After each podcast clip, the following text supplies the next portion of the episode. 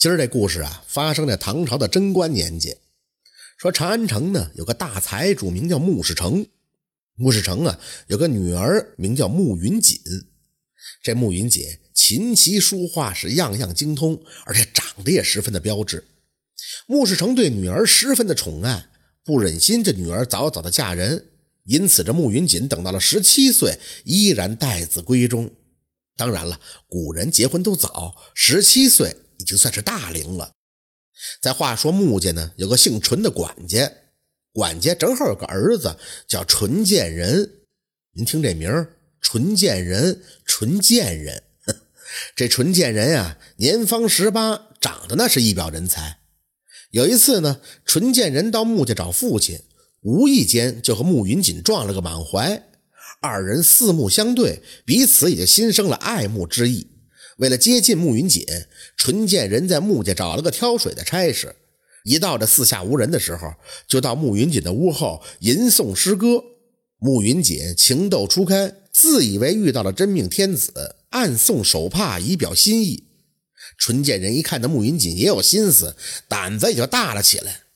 在一个月黑风高的夜晚，他偷偷的就溜进了穆云锦的房间，行了那云雨之事。穆云锦真怕到时候未婚先孕，那就出了大丑了，就赶紧让纯贱人提亲。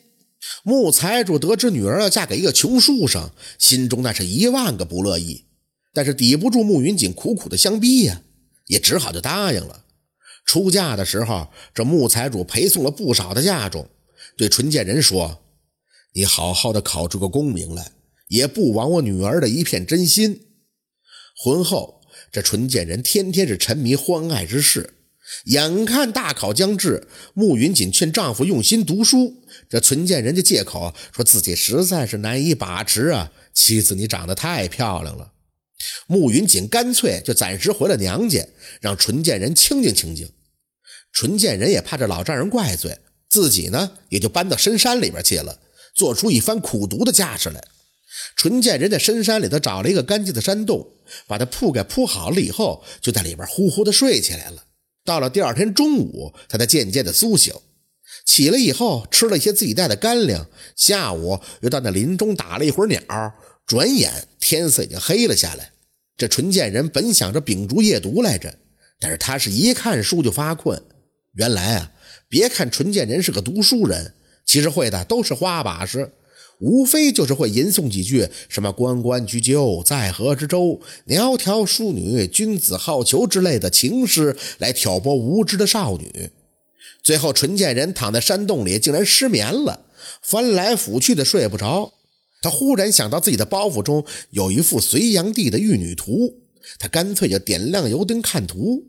正在纯贱人看得热血澎湃之时，忽然洞外就传来轻轻的脚步声。他借着月光朝外一看，只见一个绝色佳人正站在洞口。这时的纯贱人正裸着身子，那女子笑吟吟的就说：“公子好身材呀！”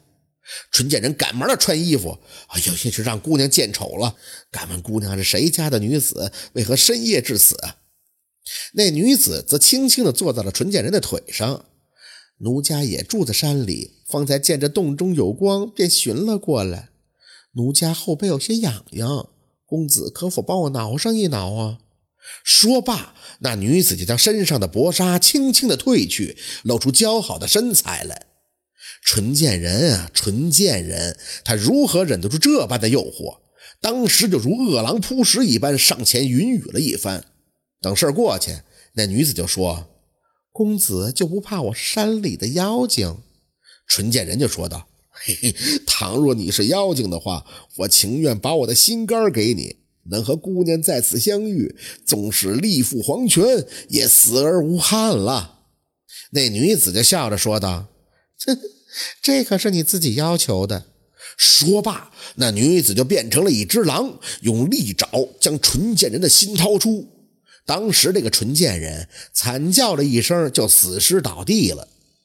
穆云锦在娘家居住的时候，遇到了一个老道化缘。那老道约莫有七十岁上下，瘦得皮包骨头。穆云锦见他可怜，便从厨房拿出了许多食物给他，又给了老道一罐铜钱。那老道感慨道：“难得施主有如此的善心，难能可贵啊。慕云锦就说：“老仙翁举手之劳，不必牵挂。”那老道长叹了一声说：“哎，你如此好的女子，只可惜没有遇到一个好丈夫。你丈夫因贪图美色，被狼妖掏了心。你若想为他收尸，就快些去后山的山洞里去找他吧。”说罢，那老道扬长而去了。慕云锦听了以后，如同晴天霹雳，当即带着众人来到后山的山洞，果然就找到了丈夫纯剑人的尸体。慕云锦悲痛欲绝呀，带着丈夫的尸体去找郎中医治。那郎中以为慕云锦疯了，对他说道：“这这这心都没了，如何能救活呀？”正在这时，慕云锦又看到了那个老道，他当即跪倒在老道面前，说道：“先锋，求您救救我丈夫。”您既然能推算出我丈夫是被狼妖所害，定然能救他。那老道就说：“这种贪恋美色、不求上进之人，不救也罢。他将自己的心肝都给了妖精，你就是救活他，他也是狼心狗肺，何必在这种禽兽身上浪费光阴呢？”慕云锦回道：“无论如何，他都是我的夫君呀！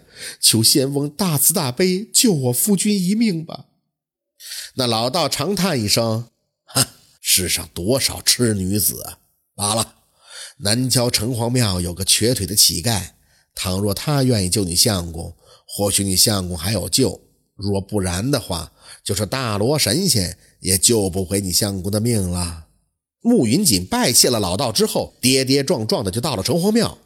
只见在城隍庙边上，果然有一个瘸腿的乞丐，趴在草垛上，这点捉狮子呢。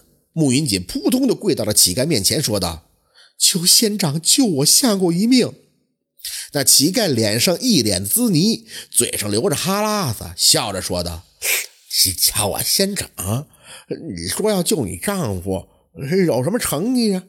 你要不你这么着，你先亲我一口，让我也尝尝女人的滋味。”当时许多人都围过来看热闹。此时的慕云锦为了救丈夫，也顾不得那么多了。